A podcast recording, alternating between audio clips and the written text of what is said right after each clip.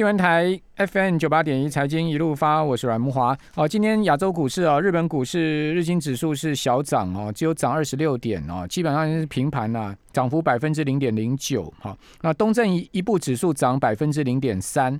哦，东证三三种产业股指数啊，上涨幅度比较大。第一个是钢铁业，好，涨了四趴；海运业涨了三趴。哦，这是两大涨幅比较大的这个产业。另外。韩国股市呢，今天是三，呃，今天是收涨百分之零点五八，哦，那同时呢，这本周啊是三周来韩国股市首次周线收涨哦，哦，所以韩股这个已经是呃有有跌了一段了哈，那这个礼拜。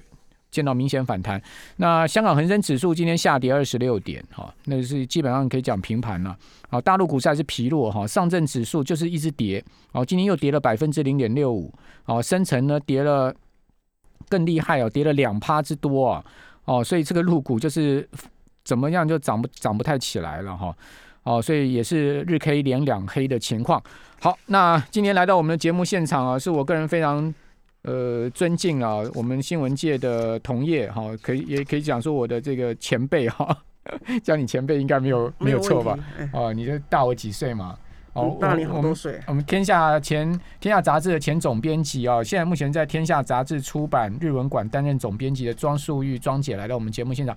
呃，上次庄姐来讲稻盛啊，很多人有很好的回想，说哇，这个把把这个稻盛讲的真的非常的。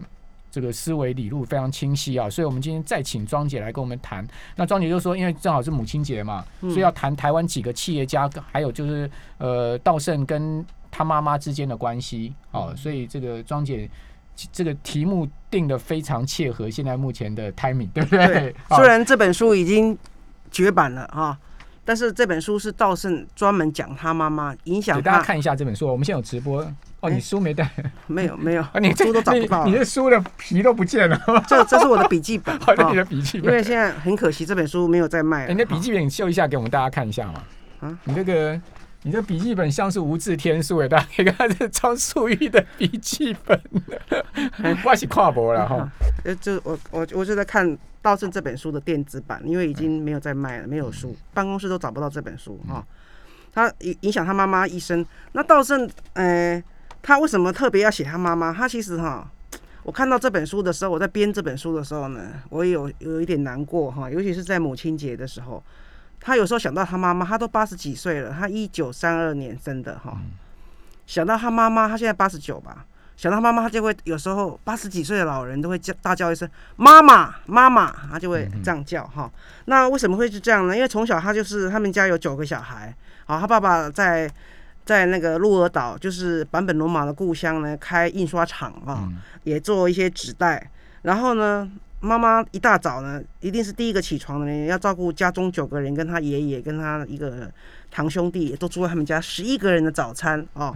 他要做十一个人早餐，还有他做。呃，煮浆糊，因为那个印刷厂都是做一些简单的纸袋嘛，哈，要用浆糊。还有十几个工人跟家庭主妇来他们家帮忙，他要招呼那十几个工人，要发派他们工作，还有祖先牌位，还要要用花，要弄水。这个时候在做早餐，叫小孩子都吃饱了以后，再把父亲叫起来。他是说他父亲是一个比较老实，比较。比较老实保守的人，啊，母亲就是比较灵活、比较比较聪明的一个人哈。那他受他母亲影响很大，因为他再怎么样撒娇，他很爱哭，从小就是三小时爱哭鬼哈。但是他只要道道生很爱哭啊，对，他在家像很很很任性，可是出外又是一条龙，都好像是孩子王一样哈。他常常这半夜哭一哭，妈妈就诶下午睡起来，他妈妈在忙，他还是哭，他可以哭到妈妈来啊，妈妈又妈妈来看他，他又抱怨，他又一直哭，妈妈又去忙生意了，他又哭一直哭，可是他妈从来不会打他，就一直对他很好，无限的包容跟诶接纳他哈。那那后来呢？那个有一年哈，那个战争，他十三岁的时候，他们家的印刷厂哈，其实那个时候家境还算不错了。他们家的印刷厂哈，就是全部都没了，化为灰烬。然后呢，其实这个时候我觉得看到这一点就觉得有点有趣哈，因为他就是投资嘛。战争以后，那个他爸爸觉得说，他赚到五十岁他就要退休了。是二战嘛？是不是？对。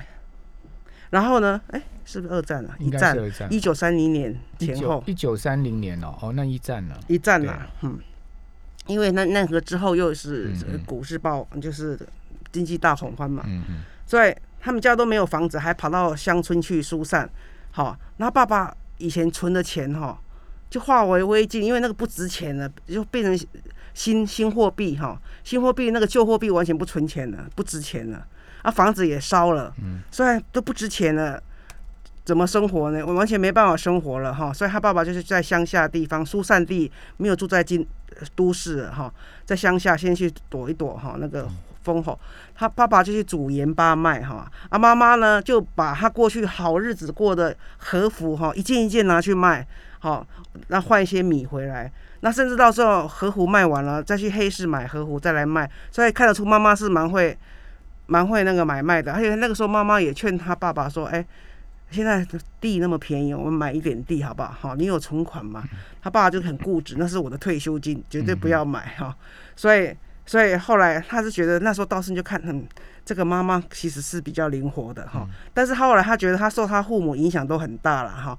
他的他的爸爸那样子，所以他京都陶瓷的经营，他就无负债经营，他就很不喜欢借钱，受爸受妈妈影响。可是受爸受妈妈爸爸的影响，受妈妈的影响，他却是比较比较呃比较灵活的哈。所以因为他高中的时候呢，是在生活。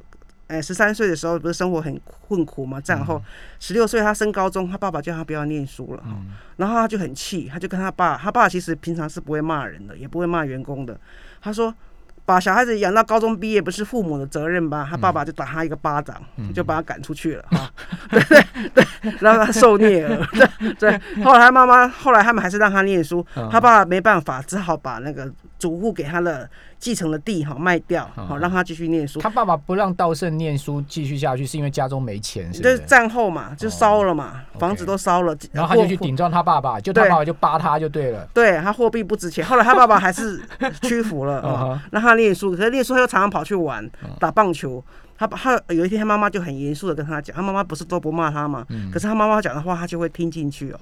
他妈就跟他说：“你说要念书，我们就给你念了。结果你每天都在外面玩，你我们家这样怎么办？”嗯耶，他说：“那我来帮你卖纸袋好了。”哈，他卖纸袋，他就叫他爸爸做纸袋。嗯，哦，然后他骑脚踏车去卖，他其实刚刚卖开始卖的时候，他也怕被同校女生看到丢脸，可是他越卖越好哈。大家都知道有个卖纸袋的男孩，所以后来很多商店的零食商哈的的哦阿姨们就跟他说：“哎、你的纸袋放到我这边，你我帮你。”我帮你卖，他越卖越多，他才知道有有的东西叫批发商。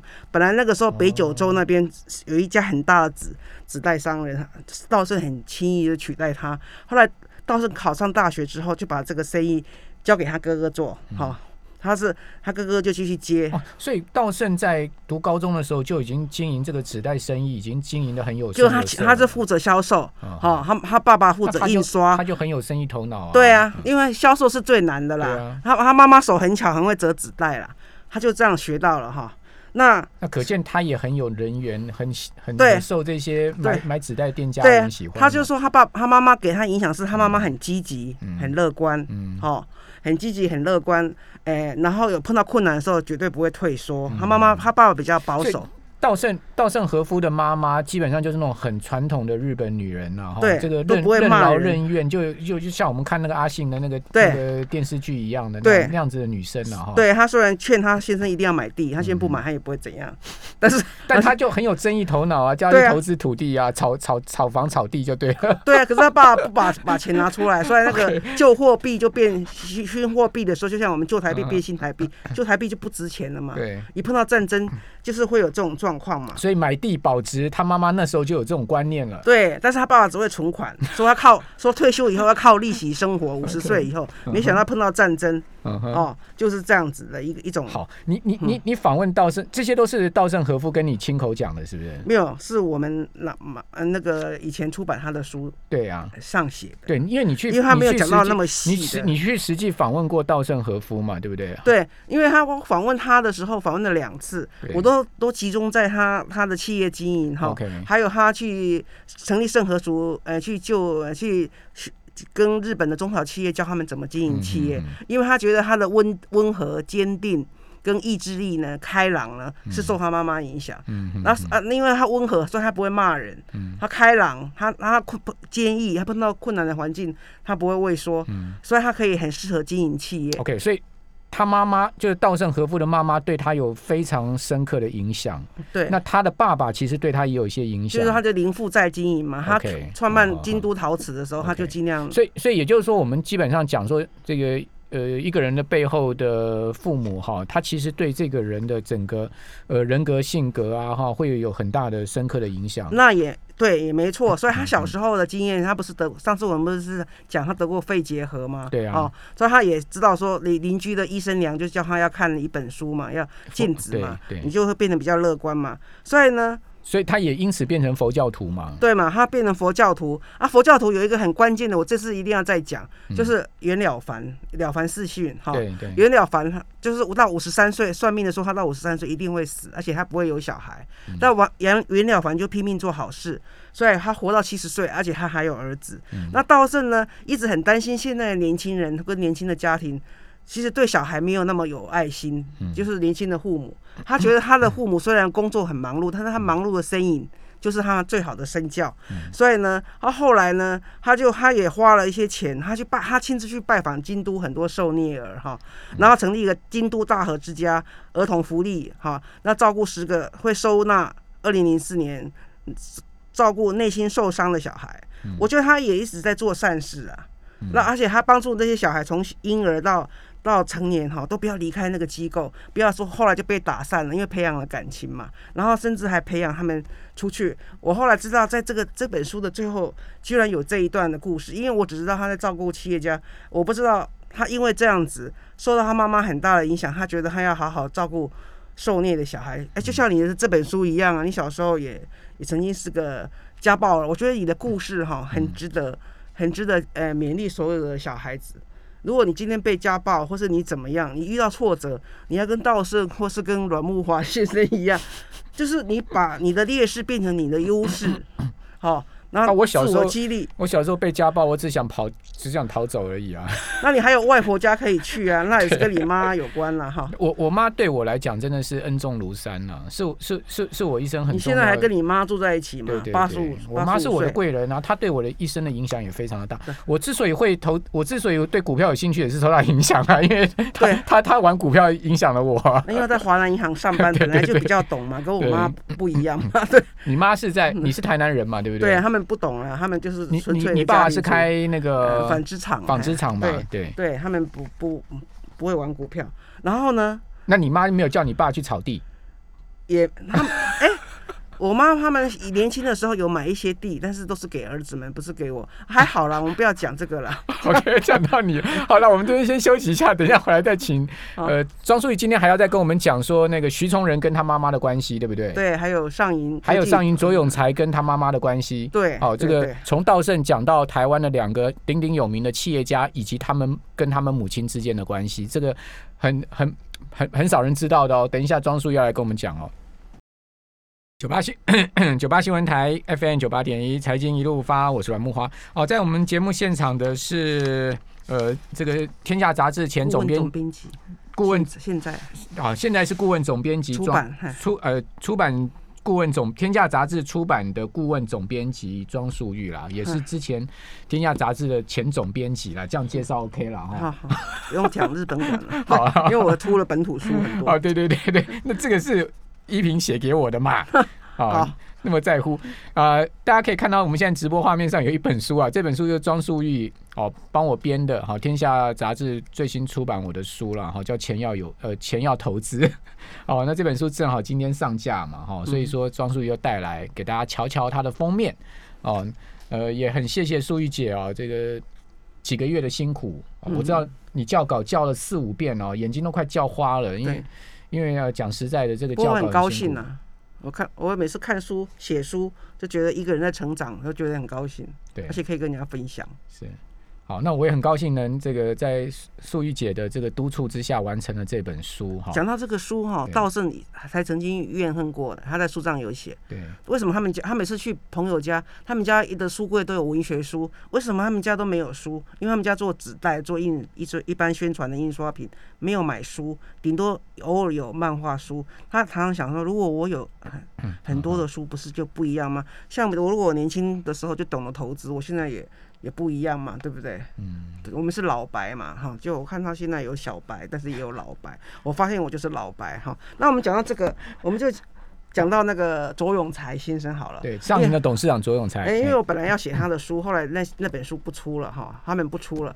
但是呢，我那里面有很多的片段，你卓永才的书你已经写好了嘛，对不对？哎，写好了。后来因为那么现在稿子在哪里呢？稿子，嗯反正就是没有出版嘛，在我的电脑里嘛哈。好，那你这个呃还是可以择日再但是。但是我就把它翻一下哈，哦 因为他的童年的故事很让我感动哈卓。永才，对，嗯因为他，我记得我第一次去访问他那一那一次，刚好我爸爸刚过世，我妈也先走了哈，先走三个月。嗯那他他讲到他们当然什什么事情都从童年讲起嘛，对，他就从他的那个呃那个门禁卡里面哈，嗯门禁卡挂在胸前，里面拿出一张小小的纸，嗯那就开始擦眼泪。好，人家讲他讲到这一段，他就会哭。在你面前掉掉当然当然，哦他不是我又没有摄影，你也没有那个，只有一个拿一支笔而已哈，我们没有影像。那是什么呢？就是二十五岁那一年，他其实练淡江夜间部一年级。他在他小时候也很很很辛苦嘛，哈左永才为什么念夜间部呢？因为家里很很穷啊，很辛苦。他只有到，啊，他只有跟道生一样，道道生也是到大学的时候，他父母就不负责他的嗯，呃那个学呃学费，他自己去想办法。对，啊，左永才从小就是妈就是很穷，因为爸爸是佃农农在竹竹北，左董事长了哈，嗯，在竹北嘛。他爸爸是佃农嘛，他从小的房子就租来的嘛，从小就是吃那个韩吉枪嘛，客家人哈嗯嗯，竹北的客家人韩吉枪，而且都发霉的。但是他每天中午呢，他爸爸也是比较安静的，跟嗯啊妈妈是比较灵活的，跟道生的爸爸妈妈很像哈。然后呢，佃农就是老老实实种种农嘛，他每天中午都要跑跑跑路回家哈，嗯回煮他吃他妈妈煮的饭，因为也没有便当还是什么，反正家里就是很穷嘛。但是他能够去吃那个韩吉枪，他就很高兴了，他就用冲的跑回去。嗯然后呢，他妈妈他就妈妈没有钱，但是为什么要哭呢？就是他二十五岁那一年，呃他的亲戚跟他说，他妈弥留快要过世了。叫那他在台北读淡江夜间部，对，而且他他是夜间部，白天在大同公司打工。因为大同公哦司，他为什么要去大同公司上班呢？因为他小时候来台北旅游，经过圆山，他就看到大同啊，多了不起的企业，所以他一定要去大同上班。那时候很了，林挺生那时候很了不起啊，对啊，他就进去了嘛，他进去工作，那人家通知他，他就赶快要冲回家，他就找到一个股东叫黄友山，现在也是上银的大股东哈，说你身上有多少钱，嗯，有多少给我多少，就扒扒扒扒了多少钱，要给他妈妈当秋威吉啊哈，嗯。卡威吉，因为这样子他他的来世才会有钱，因为那时候卓先生还没有钱嘛，嗯，好然后他妈过世之后呢。他才在那个，所以后来有同事哈，如果家里有什么状况，他一定要他们赶快回去，嗯，好，不要因为工作拖了怎么样了哈。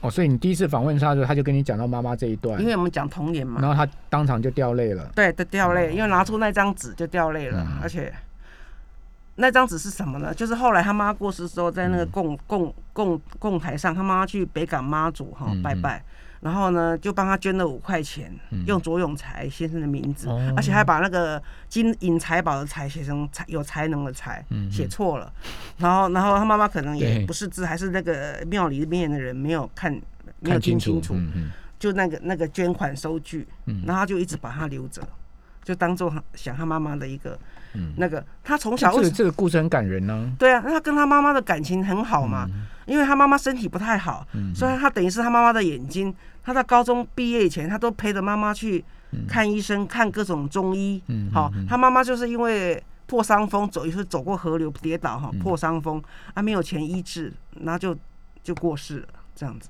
是哦，对，然后那个所以才这么年轻走嘛，对他跟妈妈的感情很好，因为妈妈会陪他去，哎、没没有钱的拿了凤梨罐，空的凤梨罐去跟邻居借米，哈、嗯。月底的时候啊没有钱了，他又要学费，刚刚妈妈就去借钱来筹他的学费，好，然后让他这样一路念书，然后他念书要考高中考，他妈妈都会陪着他。好、那时候要去拜托什么事情，嗯。啊，或者说他有一个他的姐姐都都被当童养媳童童养女去了，只有一个三姐在家，常常会念他。所以左永才念国中的时候就说：“你一直念我，我就去念放牛班好了，我不要念升学班。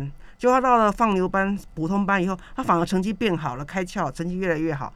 但是呢，老师都不觉得他会好，嗯但是他就是好啊，他就考上了。嗯嗯，就这样子，他还会跟他妈说：“你给他，因为村长要来大家捐献，小孩子考上了，要给大家捐献二十块。”哈，他妈跟他妈说：“那个老师对他不好，你给他十块钱就好。”他很得意。其实这跟稻盛也很像，因为稻盛也是说老什么什么人对他不好，那给他多少钱？成成功企业家背后一根一定有一个伟大母亲吗？